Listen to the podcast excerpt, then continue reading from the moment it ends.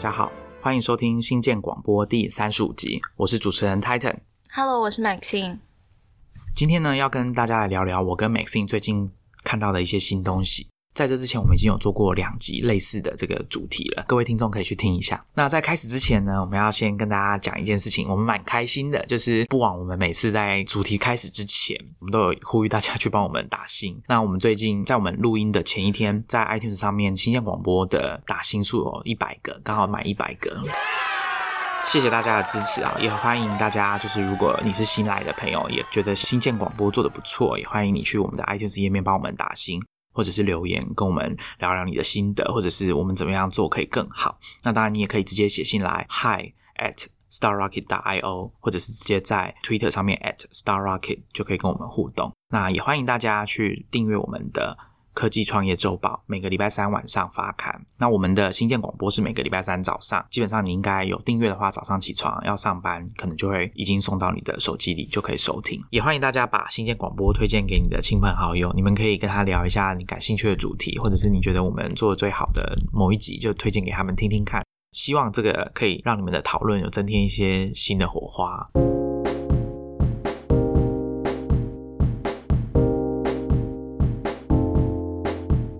那我们进入今天的主题。今天呢，我们要跟大家算聊，主要是两件事情啦。每次要跟大家分享他在这个电子书这件事情上面的一些新的发现跟一些新的观察。那我的部分呢，要跟大家聊聊键盘这件事情，所以我们就开始吧，直接开始。好，其实这集要跟大家聊就是最近有趣的新发现，我觉得还蛮惶恐的，因为我觉得它可能对某些已经长期有阅读就是电子书习惯的人来讲，它不算是一个什么新发现。因为不过就是使用电子书的 app 来看书而已。可是因为我以前是完全没有使用就是啊、呃、电子书的 app，我之前都是用阅读器，所以这阵子生活上多了一个很新的习惯，就是我开始大量使用 Remove 的电子书 app。然后我使用最集中的时间是睡前的那段时间在看书。可是我观察，除了睡前那段时间。我平常只要在等车，或者是我有零碎的时间的时候，我就会很顺手的拿起来，开始随便点进去看，然后滑到就是点进去哪一本书，从哪个段落我就开始看，看多少就是吸收多少这样子。然后，而且我还有特别去看我 iPhone 上面的 Screen Time。嗯，其实我现在录这一集的这个礼拜，我使用这个电子书 App 的用量已经减少很多了，可是它还是在排名前五个，就是我 Screen Time 上面显示使用最多的 App。那其他排行前五名的，当然就是像 Facebook 啦，然后 Netflix 就很容易一下子就超过那样子。然后还有 Firefox 浏览器，因为我通常都会用它来查我所有想要查的资讯。那另外一个是游戏的 App，我通常听 Podcast 的时候，我就会边听，然后边玩一个就是 完全不需要用脑的。我的那个专注力是放在 Podcast 上面啦。Maxine，那你有用这个 Remove 它 App 里面有做那个统计的时间，阅读统计时间，你有看吗？有，我其实有有去看，因为它会帮你记录，就是你每一天花多少时间。然后我在用量最高的前几个礼拜的时候，我几乎每天至少会在上面待三十分钟。嗯、所以为什么我刚刚说我这个礼拜其实已经用量减少了，但是它还是在就是排前五名这样子。可是如果过去几个礼拜我用量更高的时候，如果每天至少有三十分钟的话，我其实一个礼拜下来，它可能我实际的总用量时间可能会跟 Facebook 或是 Netflix 差不多。像我 Facebook 大概有五个小时，我觉得大家也可以回去评估一下。一天、一周、一周吗？一周就是零碎的时候你划，然后可能打一些字，嗯总加起来总共会五个小时那样子。那我觉得像电子书或是 Netflix 这种，就是因为你长时间阅读，它本来就很快时间就累积上去去的，其实也是很容易可以超过 Facebook 的的时间。所以这段时间，因为我我对就是 Remove App 的那个粘着度变得很高，然后其实也大幅提升，就是我的阅读量。我光是这几个礼拜，大概就在上面看完了两本小说。题外话，这两本小说我觉得都蛮推荐的。一本是现在其实蛮红的，叫做《八十二年的金智英》，它最近因为要翻拍成为电影，所以就是还蛮红的，大家可以去看。然后另外一本叫做《薄情歌》，就是小弹珠的那个帕青果。然后其实这两本它都是小说，但是它其实在讲的是涉及到是韩国社会的一些议题。像是女性的议题，然后还有一些历史的故事这样子。那这两本书的连接，我会把它放在 show notes，有兴趣的啊、听众可以去看看。然后金智英那本的话，比较特别的是它有出有声书，所以连接我们也会附在 show notes。如果想试试看就是有声书的听众，可以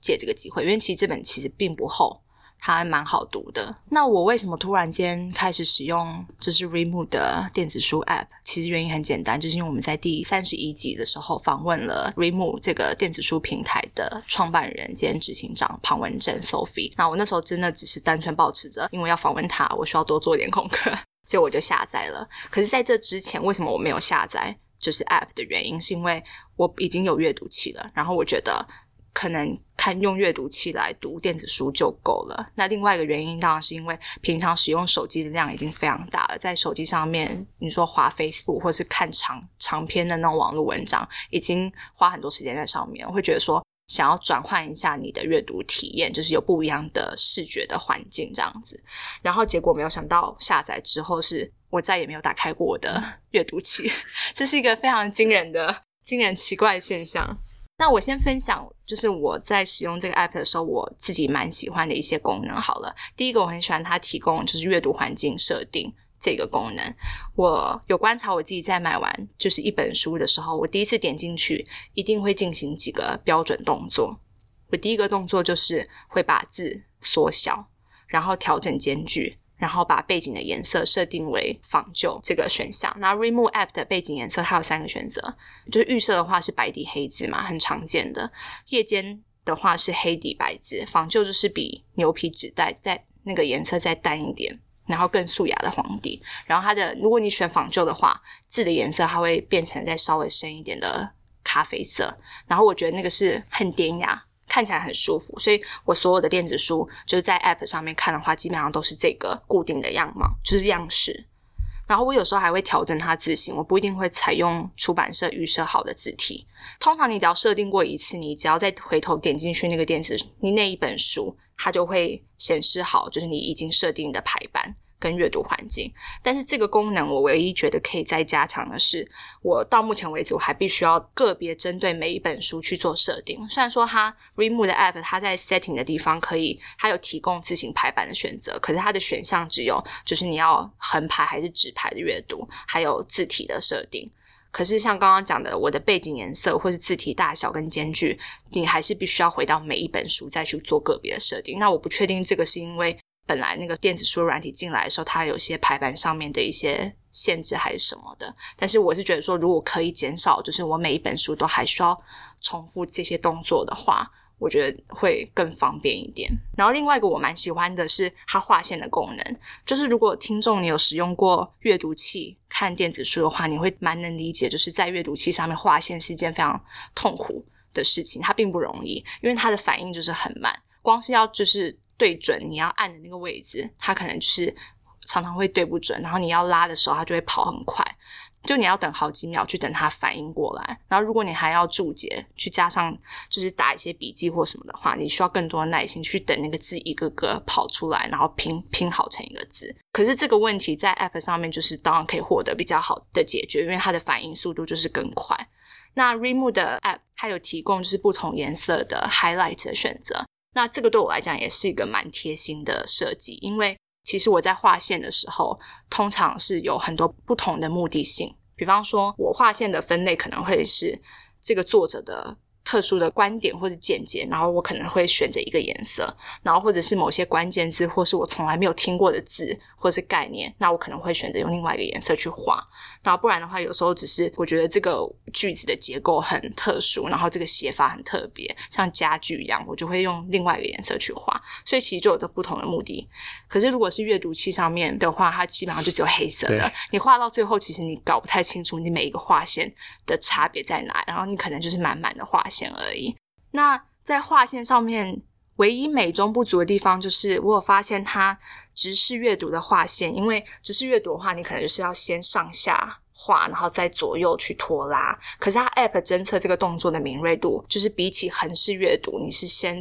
就是你直接左右这样滑，然后再上下，它的敏锐度就是比较迟缓，就是比较迟钝，然后常常会画不好。所以我其实有好几次是我原本的排版是直视的阅读，然后我为了画线，我把它再转回横式阅读，然后画完线之后我再把它转回去，就多了一层工作。关于画线啊，我自己有一个困扰，因为我平常比如中午吃饭的时候，我会用电脑看 Remove 电子书。我有注意到他们最近 remo 在更换那个新版的阅读的界面。那不知道为什么，我不太确定是只有我遇到的状况，还是怎么样？就是我本来画好的线，在电脑版画的线，等我回呃回去，或者说在搭捷运通勤的时候，用手机的 app 打开来看的时候，会发现那个位置有跑掉。所以呃，我我可以理解啊，因为这其实不是很容易的事情，就是你说一定要把位置都定好。就像如果大家有在使用就是跨装置的阅读的时候，你其实有时候难免会发现，虽然说它告诉你说，哎，我没有同步你的阅读进度，可是刚好打开的时候就是没有，可能有时候会没有对准，因为其实它并不能知道说你现在读到哪一行，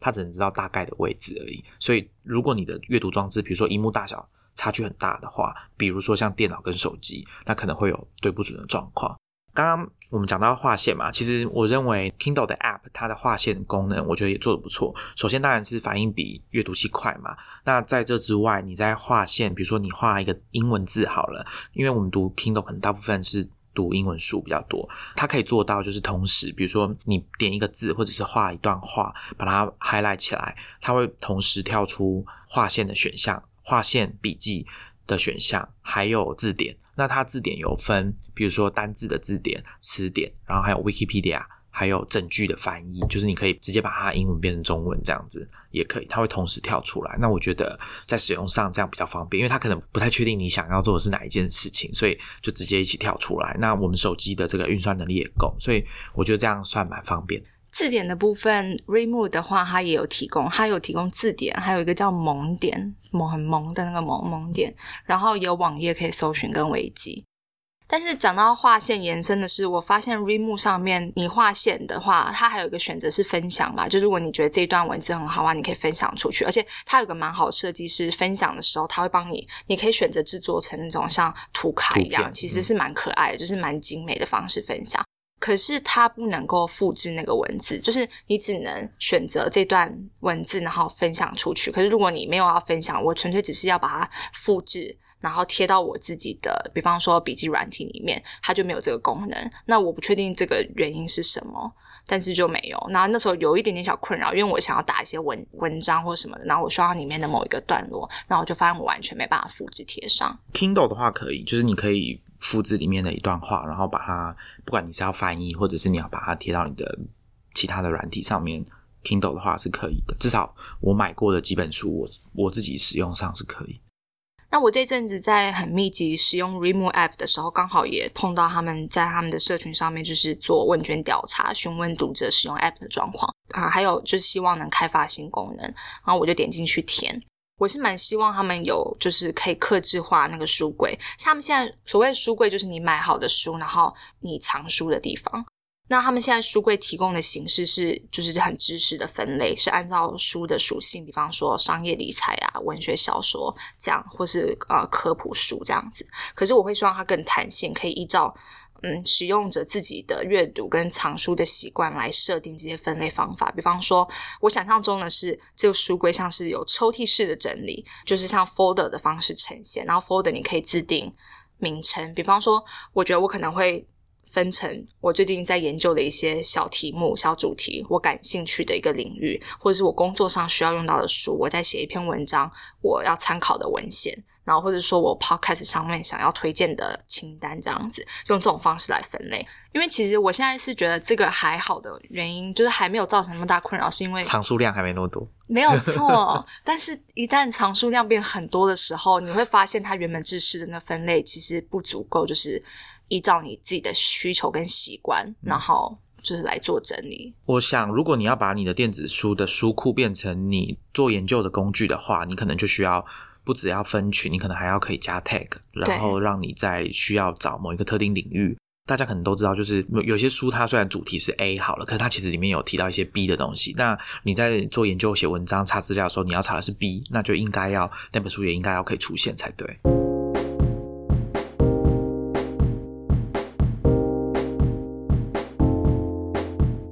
那这样用一路这样用电子书的 app 到现在啊，其实我有想过到底是用阅读器好还是用 app 好？因为像我一开始前面 讲的，我现在的阅读器就是平躺在家里面就是长灰尘这样子，还蛮意外的。因为我一开始没有用 app 看阅读。就电子书的最大一个原因，就是因为我觉得可能会对眼睛造成更多的负担，因为平常用手机的时间已经很多了。然后如果是睡前看小说，你说看三十分钟这么久，很聚焦在一个单一不会动的画面，我觉得可能眼睛会很明显的感受到某些压力。可是也没有这样的现象。我那时候在跟 Maxine 讨论的时候，我就想到大概九月的时候吧，我们之前有提过这位算是常常写科技趋势的编辑我们之前有跟大家提过的科技编辑史点子 Tense，他好像在这个 Medium 上面有写过一篇我为什么用 iPad 读电子书。那他有在文章里面写几个原因。首先，他觉得那个用 iPad，虽然刚刚 Maxine 有讲到，就是可能有人会顾虑到眼睛的健康的问题，所以他们就是用 e ink 的阅读器在读电子书。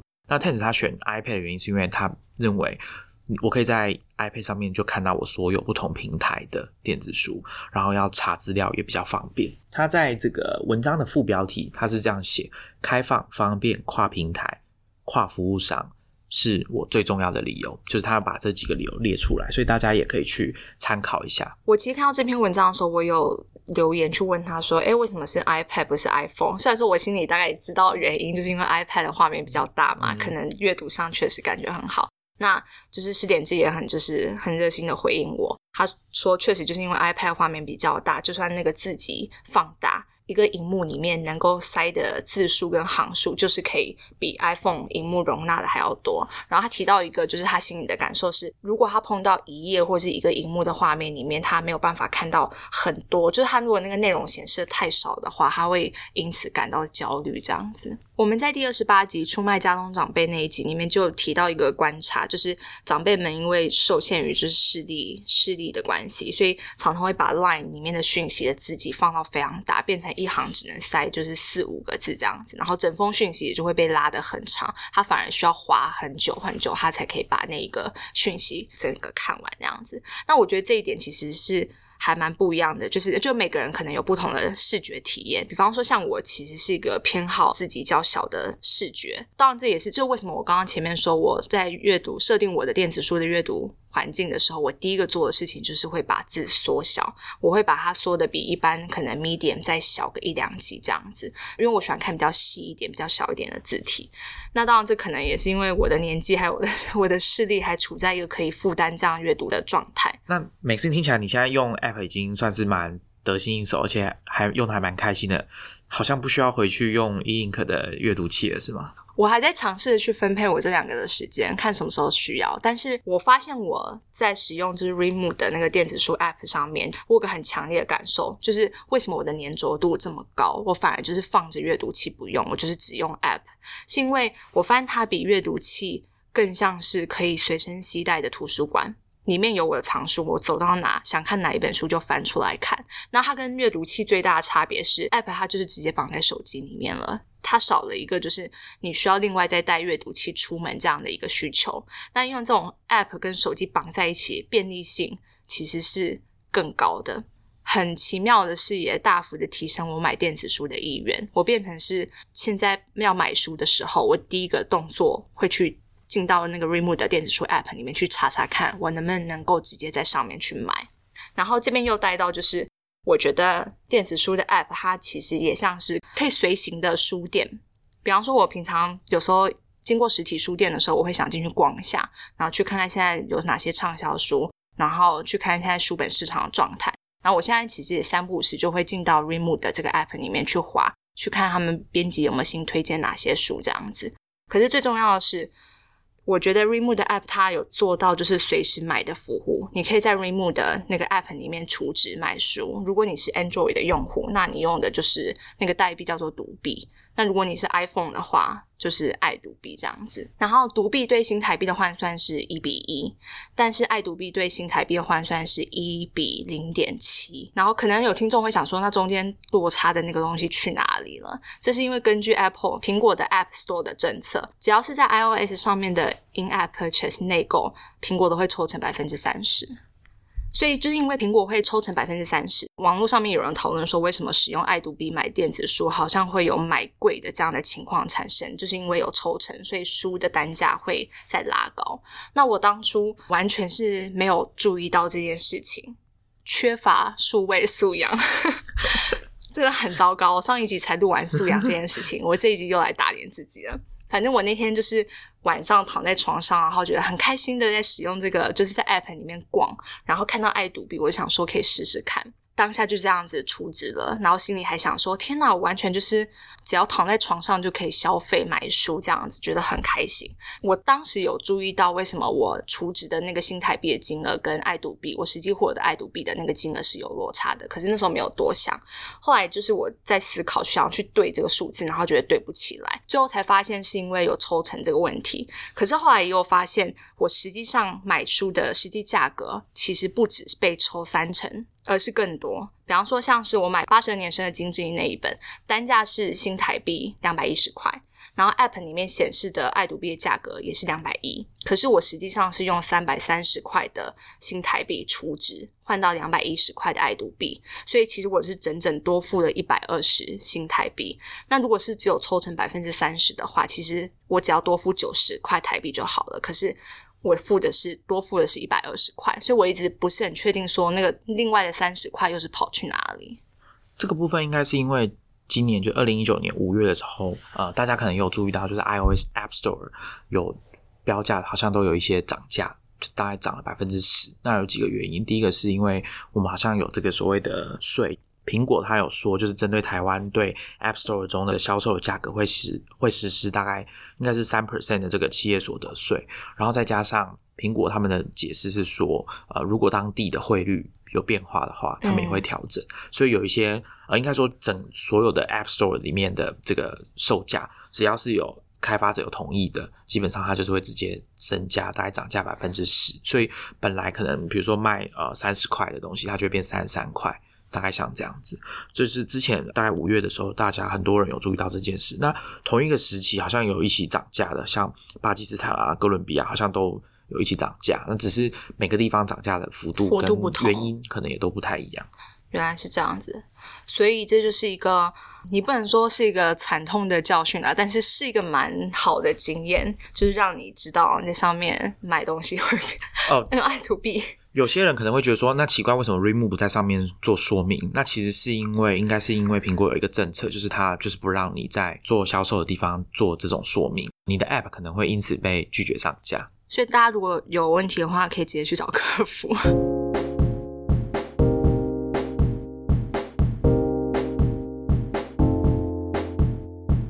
那除了爱读币这件事情，我其实这边想另外分享的就是 in app purchase，刚刚讲的就是 app 里面内购的这个经验。因为我觉得我用 in app purchase 买电子书，虽然碰到爱读币这样子就是买贵，但是整个买东西的流程，我觉得给我了一个印象蛮深刻的购物体验。我其实过去是蛮少在 app 上面买东西的啦，顶多就是以前会用 line 就是储值。然后 Line 是 Line Coin 嘛，买贴图这样子。可是因为贴图真的太小了，就是有时候你也没有很强烈感觉你是在消费或什么的。然后所以 其实也花了不少钱买了一大堆的贴图，然后现在反而没有在用。那我这次在 Remo App 里面用爱读币买了前前后后买了三本书，场景大概就是我刚刚讲的，我睡前的时候在这个流程就是我试读之后，然后确定想要买了，我选择 App 画面左上角的爱读币 icon。我点下去，选择要储值的金额。这时候 App Store 会跳出一个就是 Touch ID 的那个扫描你指纹的付钱的画面。然后我只要就是扫下去，然后我只要再回到我要买的书，点选购买的按键，我就完成了消费。然后点选购买的那一刻，我的书。我的我买的产品，它其实就已经同步进来了，所以不用再去等。那我们在第十三集介有介绍一本书，叫做《未来地图》。那个作者 Tim O'Reilly，我印象非常深刻。他在书中里面曾经提到 Uber 在支付流程上带来的一个全新的体验，就是你下车的那一刹那。你已经同步完成了结账这个动作，然后这个过程是完全不需要消费者采取任何的行动。比方说，传统上你可能是要掏现金出来付钱，或者是说刷卡，或者甚至是比较数位一点的支付方式，你 Apple Pay 你还是需要拿手机出来去逼那个感应器。可是 Uber 做到的是，你整个结账的动作跟流程是流畅到它几乎已经。快变成你的背景了，消费者是没有特别感觉到他在付钱，但是这个动作是已经完成的。然后我在使用爱读币买书的时候，其实有有类似的感受，就是以前买书如果是买纸本书，你还是要网购嘛，那网购你就是要。经过下单，然后输入你的信箱、信用卡卡号这些资讯，然后你付完之后，你还要等到这个纸本书宅配物流寄到你家或寄到你指定的地方。那就算是买电子书，你也会有经历，就是你需要输入像是卡号这些动作，然后甚至你可能需要简讯去验证。可是 in app purchase 买电子书的那个时候状况是，我所有的行为都没有超出我手机的荧幕范围，然后也没有超出电子书的这个 app。就算是那个 Touch ID 那个那个画面跳出来，我其实还是在原本的 app 里面操作，我并没有需要跳到另外一个浏览器的页面或是什么的。然后再来是我所有的行为都没有超出我平常使用手机的动作，我一样就是滑点选，然后 Touch ID 指纹辨识，就像我开启我手机、启动我手机一样，就是只要按一下，动作就产生了。然后这整个过程就是几秒钟之内就可以完成了。然后同一时间我买的东西。它也是同步到手了，就很像就是你 Uber 下车的时候，你结账了，你也完成了一个服务那样子，你也体验完了一个服务。我觉得这个感觉，我一直找不到一个形容词来描述啊。我觉得就是爽啊，就是因为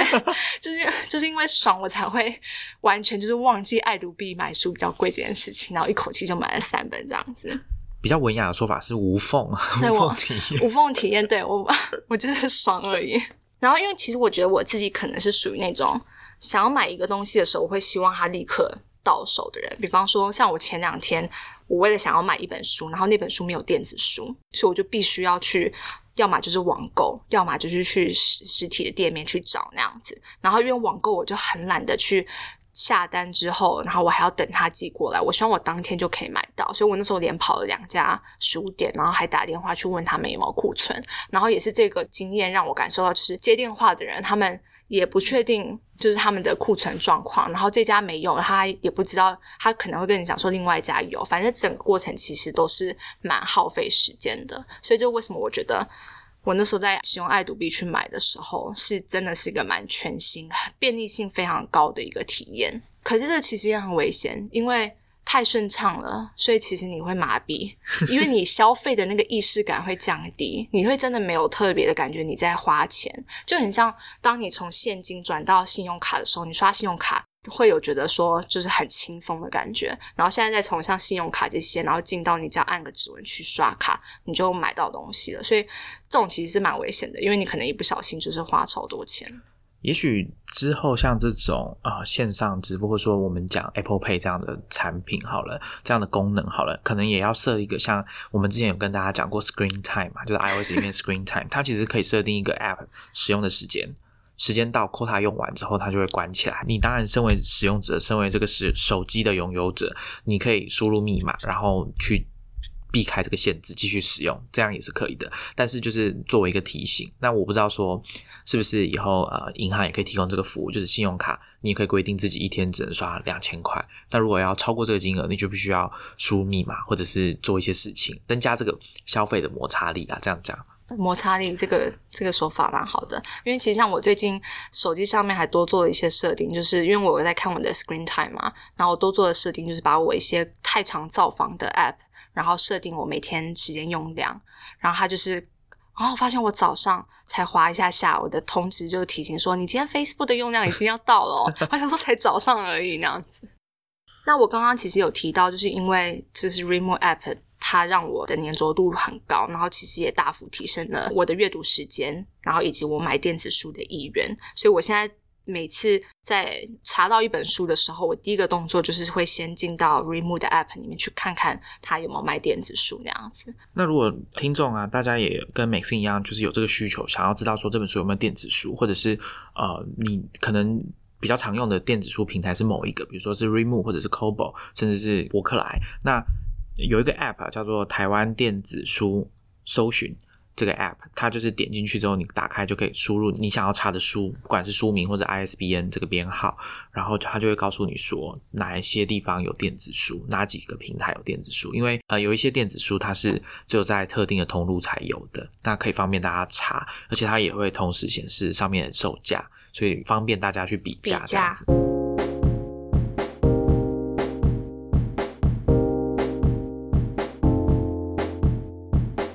好，那换我要跟大家聊的是键盘，但是我要先声明一下，我不是键盘专家，双关语，我不是键盘专家，所以我今天要讲的就是大家各位听众有兴趣的参考一下，或者是你本来没有很意识到键盘这件事情的，可以听我讲一下。那对键盘没有兴趣的朋友的听众，也不要急着就是关掉，或者听完 Maxine 讲就不听我讲。我今天其实除了就是键盘。呃，键盘的那个部分，我还要跟大家分享一个算故事嘛，我觉得很特别的东西。如果你不想要听这个键盘的部分，你可以直接跳看我们的章节功能，直接跳到后面我说有趣的故事跟大家分享的地方。那会想要聊键盘，是因为我最近啊，应该说前一阵子吧，买了一把机械键盘，听起来好像很很厉害一样。很威。那是一家叫做 Keychrome 的这家公司的键盘。那我买的这个型号叫 K Two，我们有把这个链接放在 Show Notes，大家可以去看一下。它是一个之前有在 Kickstarter 上面募资成功的机械键盘。不过在开始介绍讲这个键盘之前呢，先让大家听一下这个声音好了，这是机械键盘的声音。我买的是红轴，就是键盘有分青轴、茶轴、红轴，那还有一些其他各式各样的轴。那这个轴的差别就是，你把那个键帽拔掉之后，它上面的那个会有一个机构。那它上面我们讲青轴，它其实就蓝色的，英文就是 blue。然后茶轴是这个红茶的那个茶，它就英文就是 brown。然后我买的是红轴，就是 red。就是你把键帽拔开之后，你会发现下面是个红十字的红色的这个塑胶的这个轴，它听起来声音就是跟大家在用比如说笔电的键盘可能会有点不一样。我现在用键盘，然后靠近麦克风录这个声音给大家听，好，大概是像这样。那我那时候东西送来的时候，马上我就试打了两下，就被隔壁的同事说：“这个你应该没有要在办公室使用吧？”我说：“哦，没有没有没有，我我会带回家用。”为什么太吵？对，很明显他们觉得太吵。可是我那时候就是呃。怕太大声，我已经选了，据说是最小声的这个红轴，因为青轴跟茶轴据说声音是更大声，尤其是青轴，他们讲声音都说很清脆吧。在讲这个键盘之前啊，我先呃，我刚刚有说嘛，我就不是键盘专家，所以我这边可能就是跟大家讲一下，其实我。对键盘这件事情是以前是没什么概念的，就是小时候在看电脑的书籍的时候，有看到所谓的人体工学键盘，就是说啊，这对你的手比较好，然后呃打字可能比较舒服之类的。那它的长相通常比较特别一点，就是跟我们一般看到这种整整块的这个键盘可能长得会略有不同。那后来我我爸在帮我组装 PC 的时候，我就跟他说，哎，那我想要用人体工学键盘，这个东西它的长相就是我们本来的键盘不是大部分输入的这个字母啊。或者是 Enter 这个区域就是一整块连在一起的嘛，只是键的排列或者大小不同而已。那人体工学键盘比较常见的可能就是它会把这个区域分成两块，变成左左手一块，右手一块。那有一些甚至键盘可以两个直接拆开，就是变成两块键盘这样子。那拇指可能都会有放一些不同的键，比如说数字键会跑来。跑来中间啊，诸如此类的，就是各种可以让你的呃更符合我们天然的手的这个姿势在打字这样子。我那时候其实也没什么印象，就是一直使用。那我只记得说，因为这个键盘我用了很久，我从那个原本的那个接头圆形的所谓的 PS Two 的这个接头，到最后用到要转接 USB。然后才可以装到电脑的主机上面，所以那个键盘从国小用到大学，所以大概用了十年，应该有十年。寿命很长哎，对，蛮长啊，也没有什么，就没有遇到它故障过啦，就这样一直使用，一直到我大三的时候嘛，就是我自己买了那个 MacBook 来用，我才终于有开始使用不同的键盘。那后来因为我有外接荧幕，所以我就去买了一个苹果的那个无线的蓝牙的键盘。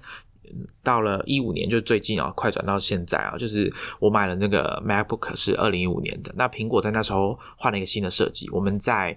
三十三集就是讲科技素养的那一集，我跟大家简单的提，他们把本来俗称剪刀脚的这个设计，就是大家在 MacBook Air 旧款的 MacBook Air 也里面可能有看过。把它换成所谓的蝶式设计，那它的好处就是增加按键的稳定。就是以前你可能按到按键的角落，它可能不见得真的会输入，可是它现在的设计比较稳定，所以如果你在打字的时候没有按到正中间，它也可以让你很顺利的完成输入。而且苹果把单颗的按键面积变得比较大一点，那当然同时为了要塞进去嘛，所以它键跟键间距有变小。那这边就有一个插曲啊，我后来很快就习惯了这个键盘，所以我也把我的无线键盘会换成。这个新版的无线的 Magic Keyboard，因为希望说感觉是一样的嘛。上班的时候就是用笔电，然后回到家之后我可以外接荧幕之后就用这个无线的键盘，希望打字起来的感觉是一样的。那后来我发现一件很好笑的事情，就是因为我不是买了这个机械键盘 K Two 嘛，那我就想说，哎，我还是看我打字的速度好了，因为那时候买这个键盘键帽是只有英文的。当然了，我为了保险起见，我有买一组注音符号的键帽回来，想说如果真的很不适应，我就把它换过来，或者是我可以像这种。人家我们以前小时候在骑这个脚踏车，不是有那种辅助轮嘛，就是四轮车这样子，那就有一点像这样。就比如说我会打错的地方，像我觉得我的那个注音 er 就是减号的那个减，我有时候会按错，就按到旁边去变成安，就是那个零数字零的那个减，就会按错。所以我在想，也许我可以到时候真的不行的话，我可以换一两个键的键帽在那边，就把它换掉。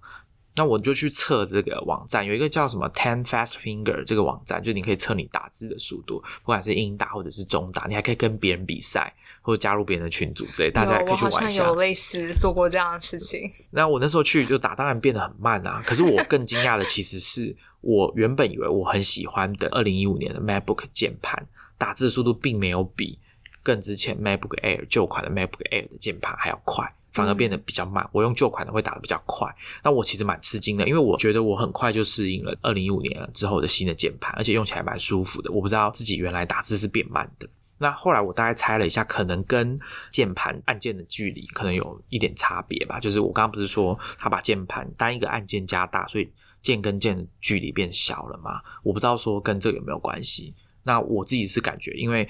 旧款的 MacBook Air 的键盘，它可能键跟键之间分的比较开，所以你在打字的时候可能会比较明确知道自己是按到哪里。我不太确定是不是是不是因为这样。好，这就是插曲啊。那我后来买了键盘啊，其实是因为。我其实已经比较少在关心群众募资，那会看到这些键盘，就只是因为有一天我在滑 Twitter，应该是假日吧，在滑 Twitter，看到有一个推友，他就在上面说，哎，等了三个月的键盘终于送来了，他有附一张照片，我就看了就说啊，这这照片真不错，这个键盘长得蛮好看的，我就去查了一下，说，哎，这个是什么键盘？看到发现说啊，除了外形好看之外，它有一些功能，我觉得蛮不错的。第一个是我觉得最主要的，啊当然是它有符合 Mac 的。就是 Mac 键盘的排列，就是我们讲 layout。因为呃，市面上大部分的机械键盘，它可能都是针对 Windows 设计的。那 Mac 的有，但是比较少。不过这组键盘的排列啊，也有它的缺点。我等一下后面会接着讲。那第二个优点是，它可以同时跟用蓝牙的方式跟三个装置连线。所以你可以，假如你同时有在用 MacBook。还有用 iPad，那你就等于是用一个键盘控制两个装置，你可以随时的切换，从 MacBook 切换到 iPad，或再切换回来。那这样子其实蛮方便的，因为有些人可能工作关系，比如说你是开发者，你要你在开发一个 iPad 使用的 App，那你可能需要很快速的在两个装置之间切换。那你不见得是每次都要用触控，或者是你同时在用两台电脑的时候，你或者你要一个 MacBook，一个用呃一个 iPhone，在切换的时候，我觉得都。蛮速度蛮快蛮方便的。那第三个就是它的电池啊，电量蛮其实蛮够用的。它有官方的说法是有四千毫安培的这个电池，蛮大的。那我十月初收到这个键盘，然后用到应该是上个礼拜十一月中吗？我才第一次需要充电，它有亮那个红灯说还需要充电。那我的使用时间就是下班后到睡前，就是回到家之后开始使用，所以使呃使用量其实没有像平常上班那么长啦，但是。然后我补充一下，我买的是因为 K Two 这个型号，它有两种款式，严格来说是二点五种吧，但主要就是那个发光，就是我们所谓的这个背光的键盘，它有两种选择，一种是。白色白光，一种是 R G B，就是我们那种看电竞很潮的，会发出很多种颜色的那种。那另外一种是白光，那我买的是白光的这种，因为我觉得好像自己不需要那么炫目的灯光效果，而且我买来之后我也不喜欢让它一直发光，就是我选的这个模式。所以它好像有十几种这种切换灯光的模式，你可以，它有一个专门在做这件事情的按键在右上角，那你按了之后每按一次就可以切换一次灯光变换的。组合，那其实灯光变换这件事情，除了炫目之外，它其实还有提示的功能。它可以用它灯光的模式去告诉你说啊，现在无线键盘的电量还剩多少？因为它没有荧幕嘛。那加上它用的这个蓝牙的模组，它可能是应该是三点零版，就是它没有办法在你的系统告诉你蓝牙键盘的电量还有多少，觉得也不错，就是一种呃一种应用。它的缺点啊，就是我刚刚有说它的这个键盘可能要装比较大的电池，所以它的这个键盘是比较高的，所以你在打字的时候，你的手掌的部分是没有办法很好的放在桌面上，你必须要去买一个呃，人家讲手托，我有买一个木质的这个手托，那可是因为它原厂的这个手托还是太矮了，所以我又去买一个 Three M 的那个脚垫，把它垫高，那这样我呃位置就比较刚好，就是你手掌可以放上去。那平常我们使用笔电或者是我用的这个 Magic Keyboard，因为它做的很薄。所以其实你在使用的时候，手就是放在桌上，或者是笔电就是放在那个触控板两边这个靠手的地方，所以。平常使用是不会发现有什么状况，可是就换了这键盘之后，呃，我之前有做一些功课啊，所以所以有一起买了这个手托，所以如果大家有兴趣的时候，可能要注意一下，你买这种键盘的时候，你还是要注意到高度的问题，可能有高度的问题会让你悬空，因为你手如果是悬空在打字的话，可能过一段时间就会觉得有点不舒服，会有会疲劳，会酸这样子。那另外一个缺点就是它的 layout 啦，就是它的空白键，我们讲空白键右边。以 Mac 来说的话，它正常是呃有一个 Command 键，然后一个 Option 就是 Alt 键。那可是这个 K Two 键盘，它的空白键右边它有三个键，它是 Command 键、方选键就是 Fn 那个键，然后还有 Control，所以它没有 Option，它是 Control。那我对这个东西还是有一点不习惯，但是我之前在做功课的时候啊，我知道有一种软体叫做呃，是可以帮你换键盘的 mapping，就是你可以明明是这个键，你可以把它变成另外一个键的功能，叫做 Carabiner Elements。我放在 show notes 连接，如果有需要的朋友可以去看看。所以我想说，应该就没问题，我就只要按照我的喜好把它换掉。而且那个键帽就是 K Two 它有附很多个键帽可以让你换，所以你比如说我要把它有附第二个这个 option 的键，我也可以把它换过来这样。可是我失算了一点，就是我刚刚不是有说它可以同时连三个装置嘛，所以它必须要有一个机制，就是可以切换那个装置。那它切换的设计就是方选键配上数字键一二三，所以方选键不能改。然后我就傻眼，我说啊天哪，那这样我我就是想要改那个方选键啊。还好，因为我会用到方选键的次数并没有很多，所以我可以呃，或者是我可以换一个方法用就还好。而且这个这个设计理论上可以透过所谓的韧体更新去把它改掉。就是如果比如说像我们在三十三集讲的，如果很多使用者去跟原厂反映的话，他们可能会考虑在以后的韧体去做一些更新。我必须要讲啊，就是刚刚我说它有一个右上角一个键可以换 LED 的 pattern 嘛，它有很多很炫目的这种灯光的模式，像灯光秀一样。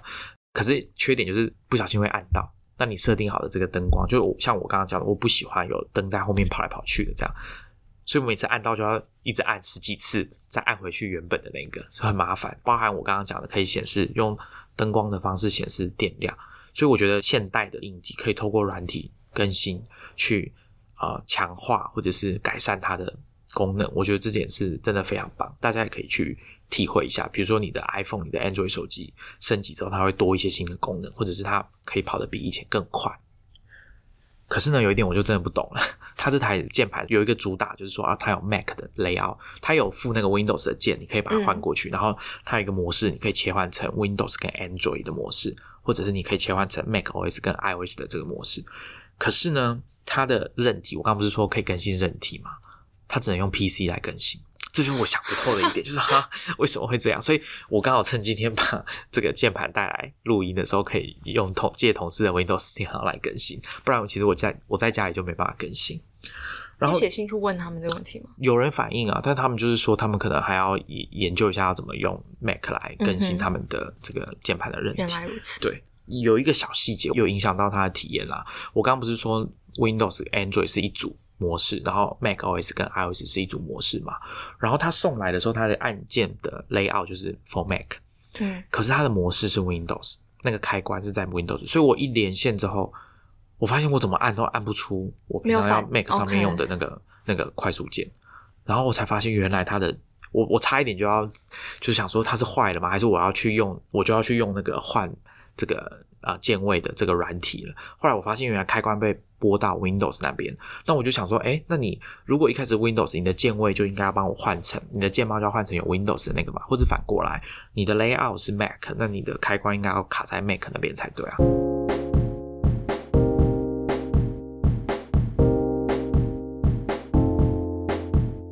我觉得 Titan 今天聊这个键盘的主题蛮好的，因为其实就是你在问我说。我以前使用键盘经验的时候，我发现我当下其实想说我没有特别注意键盘这件事情，可是仔细想想，我觉得应该是有的，因为我最早是用 Windows 的，然后是桌机，那桌机的键盘通常是比较长，然后后来慢慢的就是。工作上面就是办公室附的也都通常都是 Windows 的那样子，然后也可是那时候不会特别去察觉说 Windows 的键盘它有 Windows 的 layout。那后来是自己的笔电，那时候也都是还是买啊，不是用 Mac 那样子，然后其实没有没有太大的感觉。可是当我转换到 Mac 的时候，就是应该说我转换到笔电的时候。苹果笔电，然后我很明显的就是整个在适应上面出现了一些困难，就是我打字确实真的变很慢，因为完全整个位置，然后还有触觉、触感都是很不一样的。当然最后你是慢慢适应了啦，对。然后可是我另外想讲的是，因为还有一个东西，我觉得也是蛮好玩的，就是以前我使用，因为我开始真正比较大量使用，就是啊。电脑不管是桌机或是笔电的时候，我那时候人是在国外的，所以我所有的啊 keyboard 上面全部都是英文，是没有注音符号的。然后我其实也不确定我是怎么就是记得注音怎么打，因为其实我我上面看并没有没办法看得到注音符号，然后完全是凭记忆然后再打字那样。可是那时候打字中文打字还是可以很快。可是我反而是回来台湾，然后在台湾买了笔电之后，上面那个。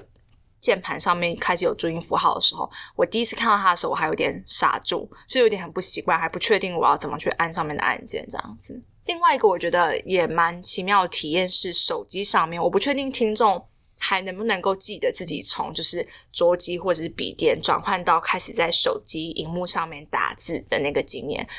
而且我们小时候，你跟我的年纪应该都还经历过，就是不是触控式荧幕，是那种折叠的啊，然后会真的有按键的实体按键那种。然后我觉得这整个转换过程其实也蛮也蛮特别的。可是我没有特别感受到有障碍，就是我在用 iPhone 上面的，就是荧幕去打字，上面的那个 keyboard 去打字。但是我有碰过一次的状况是，大概是我借用我的朋友，他可能要我输入某些东西，然后突然间。我不会用它的打字，为什么？因为我的 iPhone 上面的键盘，我是设定是标准的格式，就是它是全部展开的，就长得跟笔电一样的那对，长得跟笔电一样。可是我朋友的它是会分分段的，呃，他们叫做 dynamic，叫做动态的键盘，就有点像会分子音母音的那种感觉吧。比如说像我，他就是。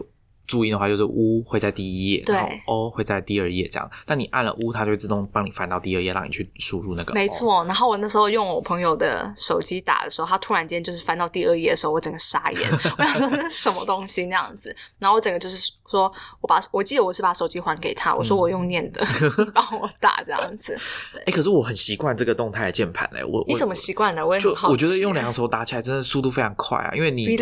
呃，我觉得主要是肌肉记忆那个位置，因为你记起来之后，它设计也不错，它会自动帮你换，所以使用注音的这个设计，这样我在打字的时候，它几乎都会完全完全没有问题的可以跑出来。那英文呢？英文它又换，它会自动切回标准的。对对，英文它是标准的。就是英文没有第二种，比较灵活的人。对，习惯之后应该是。可是你有觉得这样打就是注音比较不容易输入错误吗？因为它如果分成两个两个页面的话，它的应该范围会比较大，按键的范围。哦，我觉得我因为我一开始就是从三 GS 开始就是用动态的这个注音键盘，因为它的这个标准的注音键盘好像是后来才有的。我觉得注音输入比较困难的地方是比较麻烦的地方是它要选字啊，就是。它的选字可能没有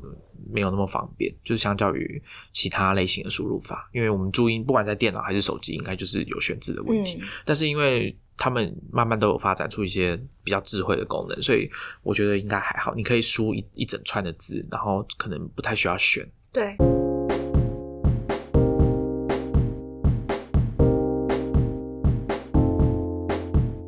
我有一次读到一个。公一家新创公司叫 Figma，他们做的是线上协作的设计师的工具，就是大家可能有听过呃一些设计界面的 App，像 Sketch 啊这种。Figma 就是它强调是在网页上你可以同时多人协作，就像 Quip 或者 Google Docs 一样，你可以很多人一起编辑一个设计稿。那他们的特色就是界面非常的流畅，然后功能也很完整。最近还有做了这个 Plugin 的功能，就是开始开放第三方的这个开发者。帮他们开发一些新的功能。那我之前有看到一篇文章，就是他们的设计师主管在分享他们设计师怎么找设计师，怎么扩充他们设计师的团队。那他们文呃文章里面有说，他们的设计师就是个个都大有来头。那当然，因为我早就知道 Figma 这家公司了，因为我以前有长期在关注的一个设计师，一个瑞典人叫 Rasmus Anderson，他他就是这家公司的员工。那他以前有待过呃 Facebook 啊、Dropbox，还有最早好像在就是在 Spotify 还在瑞典的时候。所以我就没有很意外说啊，这个设计师很厉害，那他们的团队其他人应该也很强。所以我就看了一下，我就看到一个叫 Martin Vickery，他是波兰人。他这个人蛮有趣的，他他都会自己就是自嘲嘛，说自己的自我介绍只要讲三句话就好了。第一个就是呃做那个小精灵 Pac-Man 的这个 Google Doodle，在二零一零年的时候，那个小精灵这游戏满三十周年，所以 Google Doodle 如果不知道各位听众有没有印象，那一天的 Google Doodle 就是一个小精灵 Pac-Man 的这个游戏，你可以直接用键盘在上面玩这样子。那第二个是他是后来去了 Medium，所以他就说。大家会记得他是在 Medium 里面设计那个底线。我们不是超连接都会有一个底线嘛？但他那时候啊，花了很大的功夫帮 Medium 设计这个底线的样式。通常我们对底线的想象就是直接一条线画过去，把原本的字盖掉。可他们就是硬要做一个设计，就是比较优雅，可以让它避开，让这个线直接交错。那他写了一篇蛮长的文章，在跟大家解释他们怎么设计 Medium 底线的。那第三点呢，就是大家对他的印象就是他是个。Keyboard 狂就是键盘狂吧，就是很喜欢键盘、研究键盘的一个人。那今天就是刚好趁这个机会，我跟大家一起讲一下他的故事。就是我看了他的简介，你点进去他的推特账号，他就会说他正在写一本书，叫做跟键盘的历史有关的书，二零二零年要出版，书名叫 Shift Happens。那这本书就是还没出，所以其实我也还没看到它长什么样子。但是今天想要跟大家聊的是他在写这本书的过程，还有呃他的。一些做法，我觉得蛮有趣的，可以跟大家分享一下。那我这边可以先讲，就是我其实对这种东西都很有兴趣。就是呃，一个比如说一个创作歌手，他怎么写一首歌，他为什么这首歌要这样写，他在哪里用了什么方式，那或者是作家他用什么方式在写作，或者是一些啊创意工作者或者是工程师他们怎么工作，所以。大家看我们新建广播有新建日志，或者是我们访问工程师的时候，也会问他们一些跟工作相关的问题，他们怎么做什么事。那我觉得，呃，我不知道大家各位听众有没有这种感觉啊？就是如果你有一个你很欣赏的作者或者是创作者，你可能会很希望了解一下他用什么样的工具，他的流程是什么。我们之前在第二集 Tim Ferris 的时候，有跟大家讲到一本书，就是他去他要呃 Tim Ferris 要写这个 Tools of Titan 人生胜利圣经的时候，有去问请教另外一个作家。那那个作家写的书就是专门在分析从以前到现在去找各式各样的文献报道，或者是书信往来，去了解以前的那些名人他们是怎么工作的。比如说像哲学家康德啦，或者是村上春树啦，或者是呃贝多芬，像他们是怎么去创作，他们的生活习惯是什么样子，或者是说像呃弗洛伊德他的工作习惯是怎么样。诸如此类的，那我对这个就很有兴趣，所以我看到这个东西的时候就觉得蛮有趣的，所以我今天想要跟大家分享一下他在写这本关于键盘历史的书的过程。嗯，比如说像我就很喜欢在 YouTube 上面看这个找音乐人解释他们怎么做音乐，比如说 Charlie Puth，好，最近有出新单曲的这个 Charlie Puth，他蛮常就是拍影片去解释他的歌曲是怎么来的，他在歌曲里面的某一段到底是怎么做的，他的灵感是怎么来的，他会把他想到的灵感用 iPhone 内建的语音备忘录把它录下来，然后再到工作室把它发展成一首完整的歌。那或者是有一个频道啊，是音乐杂志叫 Fact。就是事实，Fact Magazine，他们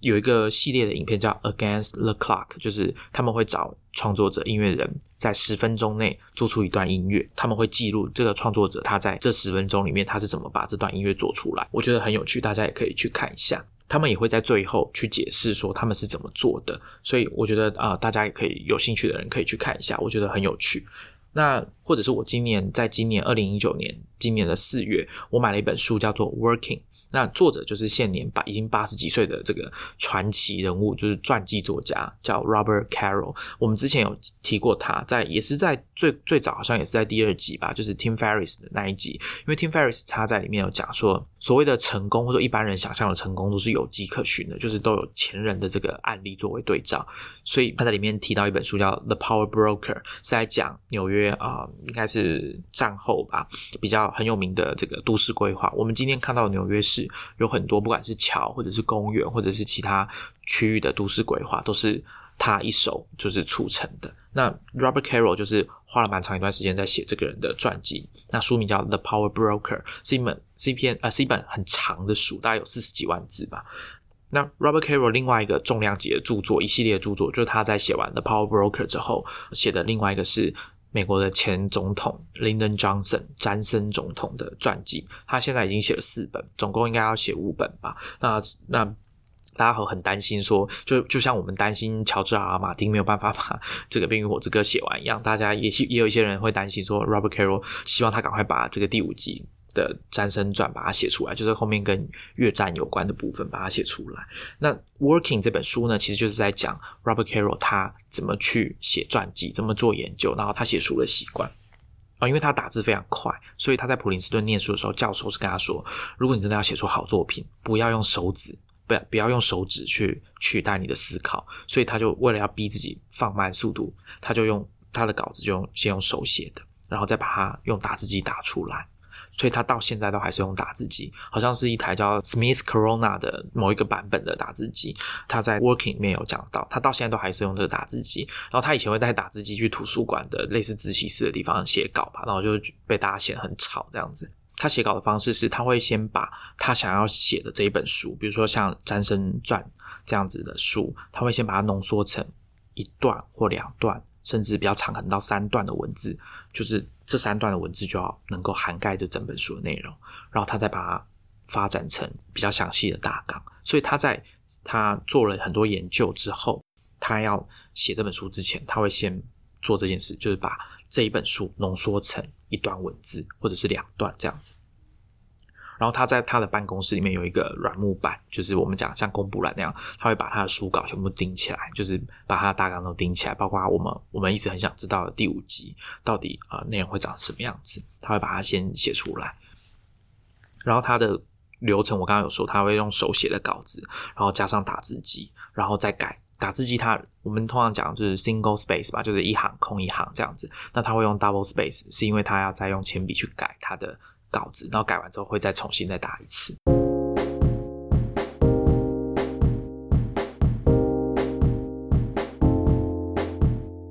好，呃，可能有点扯远了，我们回来这个 Martin，Martin 他这个设计师他为什么要写这个跟？键盘有关的书呢，是因为他其实他说他在二零一四年以前，他对所谓的呃键盘或者是打字机是没什么概念的。但是他后来去 Medium 工作之后，他在波兰有电脑科学的硕士的学位。那只是他后来去 Google 工作的时候，他他申请的工作很有趣，他是 Intranet，就是做内网的。他在 Medium 工作的时候啊，他发现哎，Medium 的会议室都是用。某一款的打字机去命名的，然后办公室也的确到处都有放着旧的打字机，所以他就对这种东西很有兴趣，就是开始进入他的这个生活。那 Martin 这个人其实他没有自己，他自己没有说吧，但我可以感觉到他是一种啊，他是一个对这种事物的历史很容易对历史着迷的一个人。他做过很多事情，比如说他他说他小时候有有两岁的时候在走路，有拿手上拿一本书。一本波兰文的书吧，然后他长大之后看到某某若干年后看到那本书，他就去推敲那本书到底是哪一本书，所以他又去像侦探一样把那本书找出来，然后去买一本当时他手上拿那本书，然后或者是他跟同事，嗯，他跟同事有一起研究过旧金山的一栋建筑物，他们怎么研究呢？除了 Google 之外，他们还会去找以前当市政府的市政厅的这个设计图跟这栋建筑物的严格。到底是怎么样？所以他们帮这个建筑写了一个小小的小传吧，在在 Medium 上面。然后他自己本人，他他说他那时候来，我看到他讲这件事情的时候，我觉得很很有趣，就是因为哦，原来他也读 Robert Carroll 的书。他说他得到他读到那个 The Power Broker 的时候，他真的是觉得说天哪，我太晚遇到这本书了。因为他说 Amazon 的演算法怎么那么逊啊？怎么没有那么提早告诉我这本书呢？然后。他就按照 Robert Carroll 里面讲那个呃 Robert Moses 的都市规划的纽约去走了，做了一个两天的这个公路旅行。他要写了一篇很长、图文并茂的文章在 Medium，我们会把链接放上去，就是去看他规划的这个桥还有公园到底长什么样子。那他以前有当过记者，所以他以前在当记者的时候，在波兰当然是用波兰文。后来因为工作的关系，到美国之后就必须要用英文去写作。那他在 Medium 写了蛮多英文的文章。那后来他决定要写跟键盘有关的历史的书籍的时候，他后来就决定要辞职。那一方面当然是因为，呃，这个写书很是需要你很认真投入的一件工作，然后加上他写了很多文章之后，他开始对自己的英文写作比较有信心了，因为毕竟这是他的母语嘛。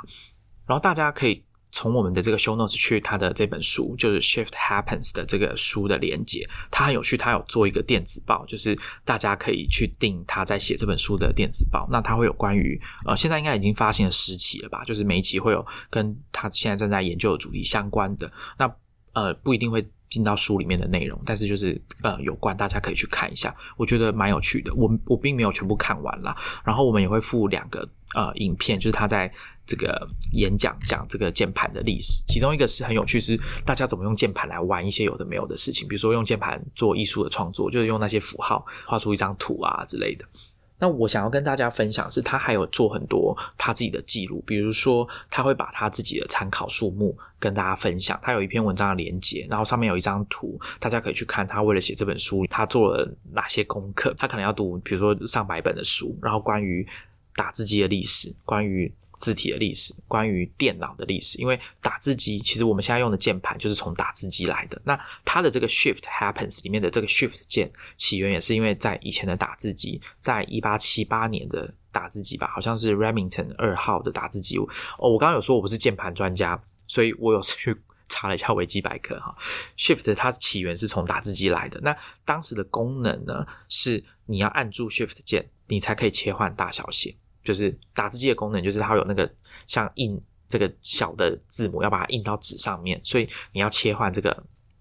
他们叫 stamp，就是你要切换大小写，就必须要按 shift 键。所以他讲 shift happens，我觉得有一点像是呃双关吧，就是从打字机过渡到我们现在在使用的这个键盘，不管是实体的或虚拟的也好。然后我刚刚有讲它的。特色就是它透明的，就是跟大家分享、公开跟大家分享他写书的过程。像他有透露一件事情，就是他为了写这本书，他收集了很多资料。大概原本他在写第一次跟大家宣、跟大家讲说他在写这本书的时候，那个资料库的大小大概是一百七十几 GB，就是他收集到数位数位的资料。然后到后来，就是最后面最新我看到的数据是已经膨胀到两百七十 GB，还是两百四十几 GB 了吧？那他有。把这个目录就是公开出来，让大家说他觉得他收集到的资料不是只能写这本关于键盘的历史的书，可能还可以有什么书是从这里来的。所以如果大家有兴趣想要跟他索取他要的他的资料，好像也可以写信去跟他去跟他联系。这样，那他用的软体我看到也觉得很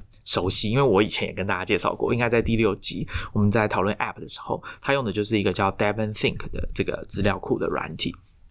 嗯，我们会附这个连接 show notes，之前可能有跟大家介绍过，大家也可以去研究一下。所以我看到就觉得啊，好亲切哦，就是他看的书我也很喜欢，他作者他喜欢作者我也很欣赏，然后他用的软体我也有在用，还蛮蛮蛮好玩的，很巧就刚好都有连在一起。那他有把这些书他看过的那些书，他也列了一个书目，只要有超连接的，就表示你可以在线上直接收看的。那他写的这本书里面其实。键盘的历史，虽然大家想到都是实体的这个键盘，不管是打字机也好，或者是键盘也好，但其实这后面还有很多其他可能跟键盘不见得有那么直接相关，但是也值得我们关注的事情，就是他在研究键盘的历史的时候，发现其实很多参与键盘设计或者是研究键盘历史的人，很多都是白人，那反而其他有色人种的参与是比较少的。那另外一个就是女性，就是他有想到这个，他有考，呃，他有。察觉或者说关注这个性别的议题，就是大家可能对女生跟键盘、女性跟键盘的印象，就是找战时的时候，女性有很多在后勤的部分，就是 communication 讯息的对对对对对。那他也有去检视这个部分，而且他觉得这几个章节比较难写，所以他在写这个部分的时候是比较小心翼翼的在处理的。我这边补充，我觉得这中间可能有很多原因啦，包含就是我们之前有跟台人讨论过，可能是当时有很多的。记录没有被完整记录下来，这也其实就有点提到我们在三十三集讲科技素养的时候，我有提到一个叫做啊维基维基房间 Wiki Rooms，它其实就是一群女性的啊，就是科技社团的人，他们在在维基百科上面去建立一些关于女女性以前做过某些事情的一些条目。那我觉得可能就是其实都有做过某些事情，只是在那个时候的历史背景下是没有被记录的，所以可能也造成了就是他在写书的时候。有些资料没有办法去很完整的找到。那呃，Martin 他在分享他写书的过程，或者说记录他写书的过程啊，其实也有提到，就是他在写这本书里面比较他他自己觉得比较困难的地方，比如说，因为他并不是一个专业的历史研究者，他也不是个专业的作家，所以他其实不太知道说，一开始他不太知道说要怎么写一本书，他是靠自己摸索的。然后他再来是他写书，后来这个篇幅真的很长，好像写了三十。三十一万七千多字吧，呃，他的初稿啦，大概有这么多字，所以他必须要去找编辑来跟他讨论一下怎么删减这些内容，或者是编排这些内容，然后还要再找一个所谓的 fact checker，帮他啊，有点像是审定他的这本书里面写关于历史的部分到底有没有问题这样。那另外一个就是他，他也知道说啊，写书是一个很孤单的这个过程。就是我猜啦，可能也是因为这个过程让他觉得蛮孤单的，所以他就想说要跟读者交流，就是未来的潜在的读者交流，所以就公开了他一些写书的过程、参考的书籍，或者是他他也会分享，比如说他去碰了，当他在试用第一台打字机的时候，世界上第一台打字机长相很特别啊，就是它的 Enter 键没有在没有在打字机上，它的 Enter 键是一个踏板。它是盖在一个像像纺织机上面的东西啊，大家也可以去去看一下。所以你要按 Enter 的时候是要用脚踩的，然后蛮特别的。那所以他也会在 Twitter 上面分享说啊，他看到各式各样的键盘，还有各式各样的打字机，所以你可以感受到他的这种对这个键盘啊、打字机的这个着迷的这种程度。然后他，所以我觉得这个蛮有趣的。那他分享之后，他有讲一些他觉得他从这件事情写书里面学到的一些事情，比如说。他透过他觉得自己变成一个更好的作者了，然后更会比较会写。那他在写的过程中，他发现他自己也学会了要怎么样让自己啊，我们之前在三十三集有到有讲到嘛，学习如何学习。他说他在写作的过程中，在这个学习如何学习的部分也跟着一起变好了，他有明确的感受到。嗯，那另外一个我觉得可以跟大家分享的是。他在写稿的时候，呃，他用的方式大纲，我刚刚有提到 Robert Carroll 写法，写写一本书的时候怎么拟出他的大纲的。那 Martin 他呢，他的做法是他用很多便利贴在他自己的墙上，我们会放超链接，大家可以去看一下。他在自己的墙上把每一张都贴出来，他在墙上贴满便利贴，一整排一列就是一张书籍的一张。每一列的第一张一开始都是橘色，就是象征那一张还没有完成，然后后面会有一些呃每一张的这个黄色、淡黄色，我们很常见的那种 three M 的便利贴，每一张就代表那一张要谈的其中一个议题。然后呢，后面再接着可能有有的颜色代表采访，然后有的是代表他个人的故事，然后或者是有代表性的键盘，或者是比较有趣的插图。那甚至是他对某一个主题，他有特别的情感，他会用不同的颜色的便利贴把它贴起来。那这样有好几列的这个便利贴。那随着他慢慢的一张一张的这个功课写完之后，他会把最前面那一张橘色的便利贴把它换成粉红色的。那他就觉得说，当他在换这个粉红色的这个便利贴的时候，他就觉得说，啊天，我又更更往前进了这样子。那他在这个写作的过程，他就有讲说，他后来有学到就是要怎么克服。当每一张要开始写的时候都空白的时候，对作者来说，有多么多么的，就是不舒服。然后再加上，其实他做了这么多研究，我刚刚有说他读了几百本呃上百本书，还有包括电脑的说明书，好，然后还有他要采访。然后要碰这些历史，他其实有那种资料太多，有点不知所措。那他后来也有克服了这个这个困难。所以，我想，如果听众你有对怎么写一本书好奇的话，你是可以去参考他的这些记录的。所以，像比如说，他会。他就讲说，就一次做好一件事情，然后一个一个把它做完。那他有公布他的一些数据，我觉得这个也是我觉得很有趣。可能因为他有这个电脑科学的背景吧，所以他会统自己统计这些数据。比如说，像他做了研究之后，他真正书写的时间是八十七天，然后他又把他每个礼拜就是写稿的字数把它记下来。他说他每天大概就是三千到四千字，嗯，就是顺利的，就正常大概三到四千字。他说他可以自己可以多写。可他如果强迫自己多写的话，他隔天就会很疲劳，所以他其实不见得你一天多写就会对你的整体工作会比较有顺比较顺利或他感觉他比较强调是一个规律的节奏，对他这蛮规律，因为你去看他他的这个图表，你会发现他其实每一每个周期的状态，他没有就是累积上去，我觉得这个是蛮有趣的，大部分时间都是在研究。那所以真正写的时间其实并没有，可能没有大家想象那么长。所以我们通常在讲说啊，我花了一年写这本书，其实真正在写的时间可能往往只有两三个月而已。那大部分时间都应该都要花在研究跟整理这些资料。他有讲到一件事很有趣啊，他说有时候我光是要把我找的那个资料从某一个特定的档案夹捞出来，就要花我很多时间。所以资料整理这件事情真的是很耗费时间的。有写过论文的人，可能应该嗯，就有经历过这一段。你有时候真的就是要捞，就是你一开始在收集到很多资料的时候，你从最一开始你就要记得帮他做好分类。嗯嗯，对。然后最后啊，他有讲到他，哎，不是最后，他还有讲到一个，我觉得也很有趣。他说，嗯，他终于知道自己可能是某一个领域的专家。他说，哎，这种感觉真不错。然后我觉得这个也蛮有趣的，跟大家分享一下。那最后呢，他有做一个统计的数据，就是他他的他有公开在他的这个 Medium 上面，就是说他写的这些文章，呃，写的这这本书里面的一些统计数据，比如说字数的字数的总字数的这个算法。像我刚刚有讲嘛，《The Power Broker》写了四十几万字，那他的书是三十几万字，三十一万字。然后他有跟，比如说跟《白经济》，《白经济》大概是二十万字，然后还有跟这个呃《战争与和平》是接近六十万字，他有做一个图表出来比较。然后再来就是他的文字的类型，他有统计他自己句子的类型是哦，果然跟逗号连在，就是有逗号的句子是最多的，大概有占了百分之六十七点八三。调查的很细的，对对对，因为他 就是他可能有这个能力做到这件事，因为他就是他也有这个 CS 的背景，对。然后他还有在，他有一个表，我觉得很有趣，是他列了两个对应的词，比如说打字机跟电脑啊，还有纸 paper 跟荧幕 screen，他有对照出来，就是两组两组，然后他去算。让大家用一个视觉化的方式去看这两组的字到底哪一种出现的比较多。比如说像我刚刚讲的，打字机跟电脑 （computer） 其实是打字机占超过百分之五十，在他的书里面，然后纸 （paper） 占的比例甚至到有超过百分之六十。然后像还有手跟 finger，手跟手指啊，也是手出现的比较多。然后滑鼠，然后 joystick 就是那个摇杆，滑鼠也是。压倒性可能有超过八成吧，然后再来苹果跟 IBM，然后大家可能会觉得啊，苹果应该会比较多吧？没有，IBM 比较多，IBM 大概占了有超过大概有超过七成哦。然后还有 Return 跟 Enter，我们通常大家习惯讲 Enter Enter，但其实呃，在这个打字机的年代是要叫 Return，因为它就是要切换回来到下一行的起头这样子，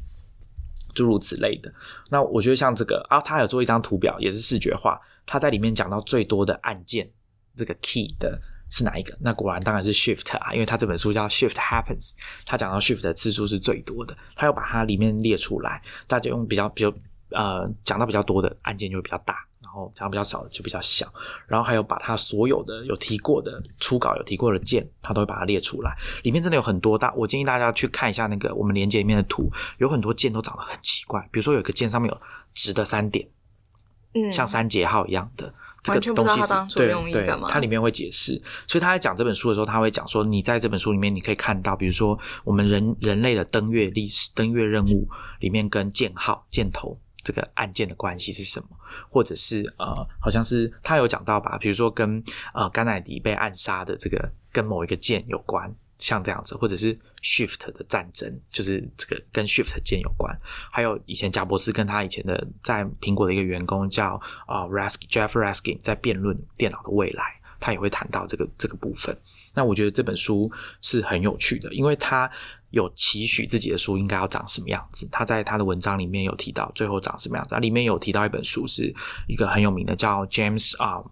啊忘记他名字，就是呃这本书叫做资讯。Information，那是讲科技历史，就是讲资讯。那这本书作者，我以前高中还大学的时候看过他写《混沌》，就是这个 Chaos 这本 The Information，我蛮推荐大家去读的。因为呃，如果你想要比较明确的了解这个我们讲资讯就 Bit 位元这个历史的话，我觉得可以去读那本书。他从非洲的部落的鼓声开始讲起，我觉得蛮特别，因为那个部落他们是用这种鼓声来沟通、传递讯息。那我觉得这个是蛮值得大家去看的一本书。那总之呢，我我其实为了今天要讲这个啊，花蛮多时间在看他的文章，但是其实他文章 内容很多，很多，超连接很多，所以我连来连去，其实自己也有点头昏眼花，所以今天可能讲的比较发散，但是我都会把这个超连接放在我们的 show notes，所以请大家可以去看一下。那我们今天就跟大家聊到这边，下集见，拜拜，拜拜。